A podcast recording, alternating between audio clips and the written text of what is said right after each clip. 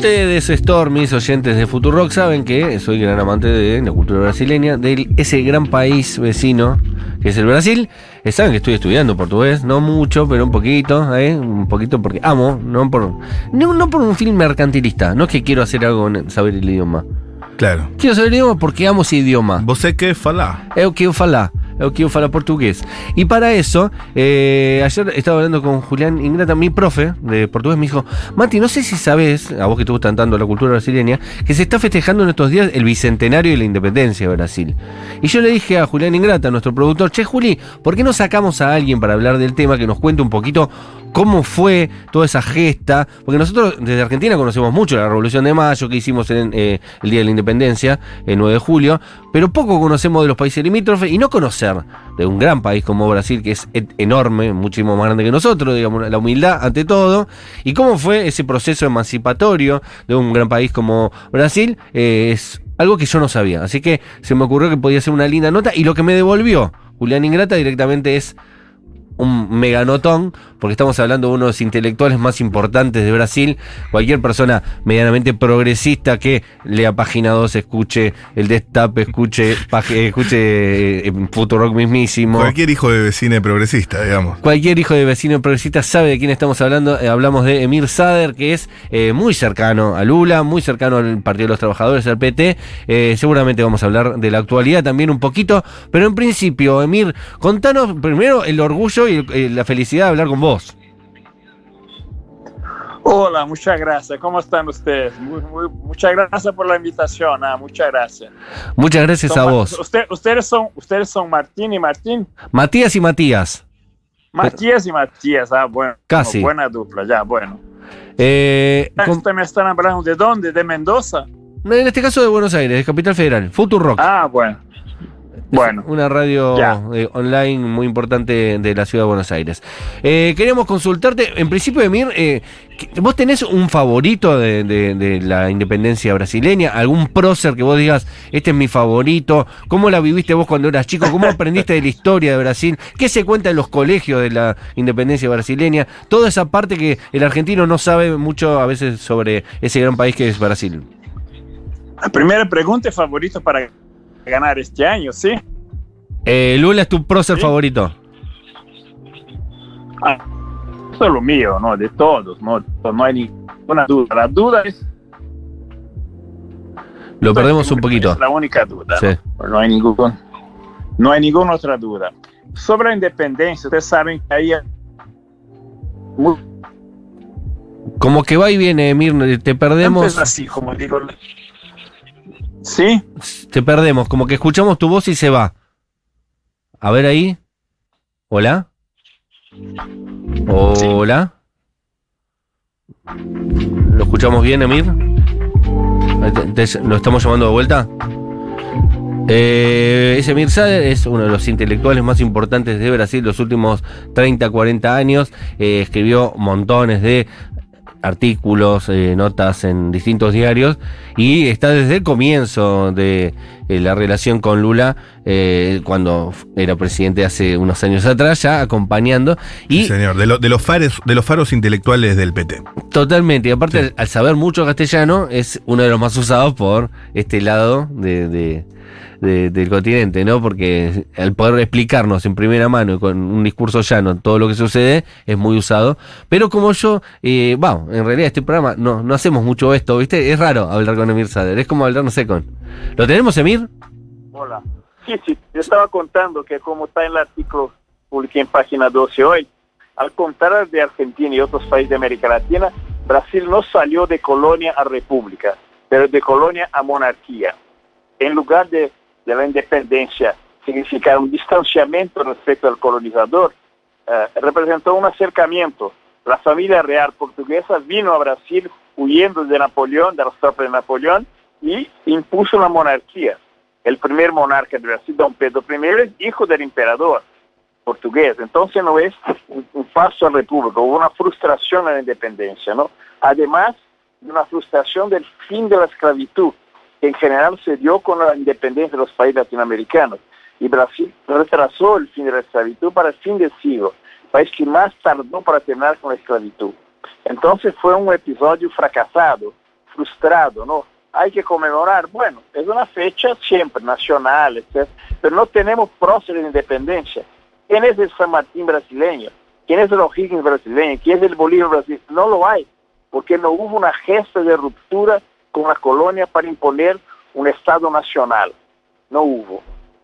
Ok, sí, eh, en- en- siguiendo la línea de lo que contaste y un poco lo que yo conozco, es el emperador, es el hijo del rey de Portugal, que en Brasil decide independizarse de su propio padre diciendo yo estoy en un país más grande, más importante, en el futuro va a ser más grande Brasil que Portugal. Ah, no, ¿Algo así fue o no? Ni siquiera. no, el, el padre monarca portugués puso la corona en la cabeza de su hijo y dijo, mi hijo, pon la corona en tu cabeza antes que algún aventurero lo haga. Ok. Aventureros eran los brasileños, eran los brasileños, eran tiradentes, ¿no?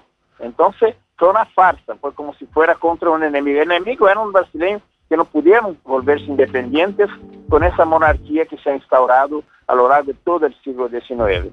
Claro, el, el rey lo tenían en Brasil, a diferencia de lo que pasaba en Argentina, que nosotros teníamos un virrey, ustedes tenían el rey directamente viviendo en Brasil. Huyó de las tropas de Napoleón. Entonces, España Ahí está, resistió ahí a las tropas napoleónicas y eso debilitó a España, facilitó la independencia de las colonias de España.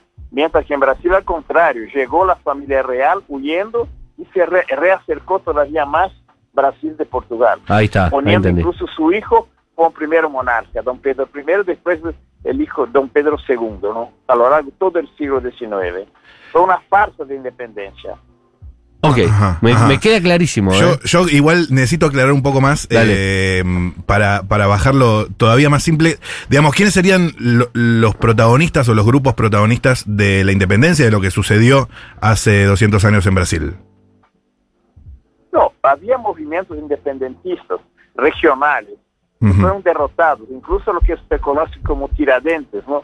Un dentista que intentó una rebelión en Minas Gerais y fue derrotado. Entonces, a esa gente se refería el monarca cuando decía eso, antes que algún aventurero. Aventureros eran los, eran los brasileños que intentaron independencia a nivel regional, no lograron coordinarse a nivel nacional. Y la llegada de la familia real terminó destruyendo, liquidando, derrotando los intentos de independencia brasileña, ¿no? Espectacular ese Mir Sader con, eh, con quien estamos conversando. Eh, hubo también eh, en estos momentos, porque como en Argentina también pasa, usted lo sabe mejor que cualquier otra persona, Emir, hay una discusión sobre qué país se quiere, ¿no? Sobre qué eh, modelo de, de- en este caso de Argentina o en el caso de usted de Brasil, va a prosperar en el tiempo. Y en Brasil están viviendo una situación muy parecida a la que históricamente tuvo la Argentina. ¿Qué tipo de modelo de país se está buscando? Y nada menos que entre Bolsonaro y Lula, que son dos figuras trascendentes de los últimos 40, 50 años de Brasil. En ese, en ese marco, ¿Bolsonaro hace una reivindicación de los reyes de la independencia o no? ¿O, o hace la misma lectura que está haciendo usted? No, sería muy sofisticado históricamente que él a un fenómeno como este, ¿no? Ah, ni vuelve ahí, ok. Eh, No, no, ni, ni menciona eso. Ok. No menciona eso. No, su discurso fue un discurso hoy de campaña electoral. Tiene que ser punido por el Tribunal Superior Electoral. No se puede hacer cam- no solo eso, groserías, no, exaltación de su de su masculinidad, de su machismo, no, de su po- poderío sexual, eh, criticar eh, la, la, la, la mujer de Lula, incluso con la, la infelicidad de llamarla de primera dama, va, va a ser primera dama, no es todavía, pero bajándose a ese nivel y haciendo campaña electoral, que no puede hacer, ¿eh? y, y además rebajando una fecha que de todas maneras importante, 200 años de la independencia, a un acto de campaña electoral. Ah, hay una indignación generalizada en los medios, ¿no?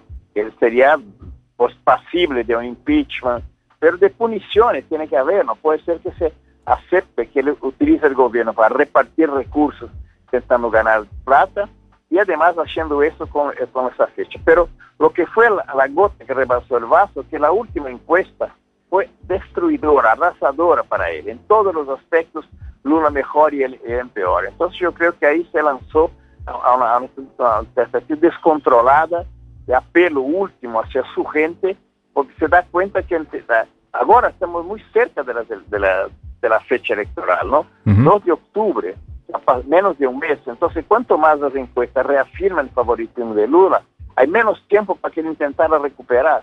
Y no hay, eh, lo- lo- el intento de, de distribuir un auxilio emergencial para la gente, no tuvo ningún efecto. La gran mayoría de los que han recibido lo identifican con Lula, lo identifican con Bolsa Familia, entonces no tuvo efecto de conquistar apoyos a él, ¿no?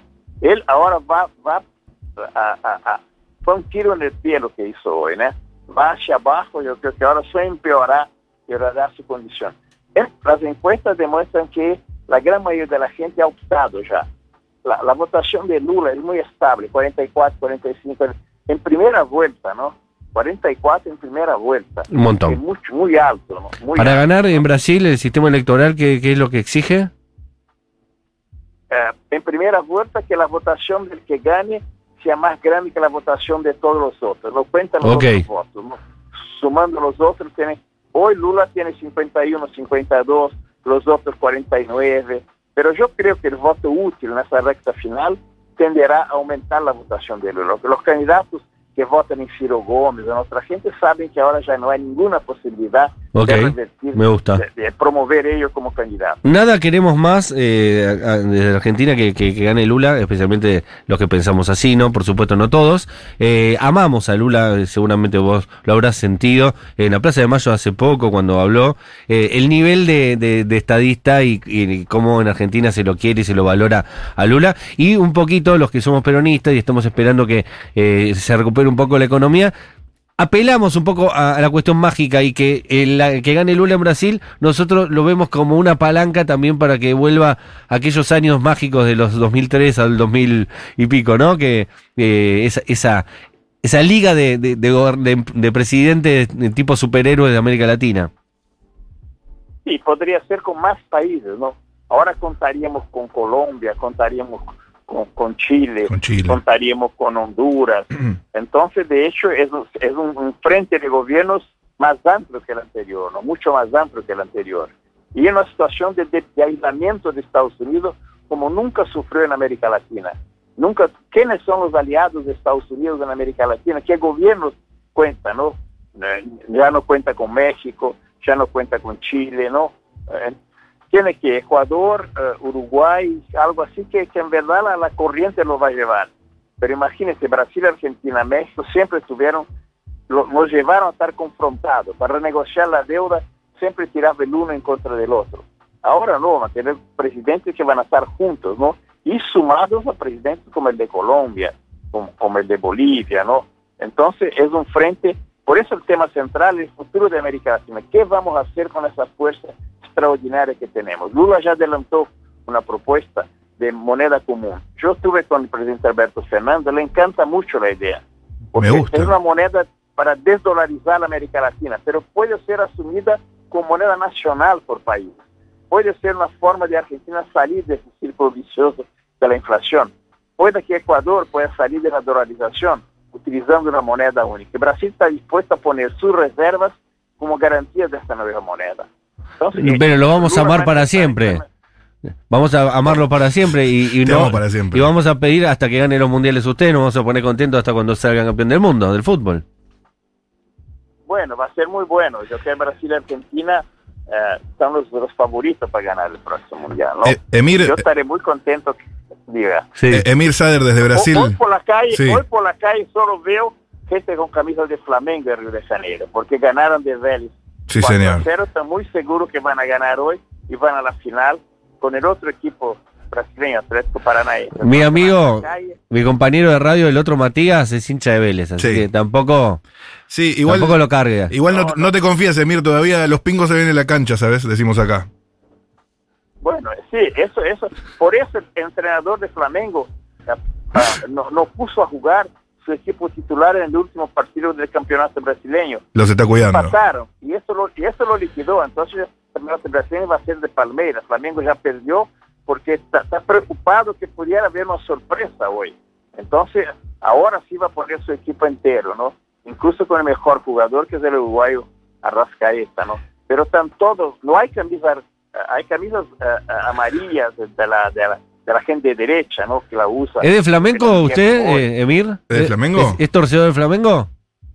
Yo soy de São Paulo. Mi Ah. equipo original es, Pal- es Palmeiras. ¿Y Perú Corazoncito? En, en Río- Palmeiras. Palmeiras. En Río de Janeiro soy Botafogo. Pero escúchame. Ah, En la, en la calle hay mucho más, muchísimo más camisas de Flamengo que del, del la camisa brasileña, del amarillo y verde. Es más grande de Que- Flamengo. que- Es como Boca, Flamengo es como Boca. Boca.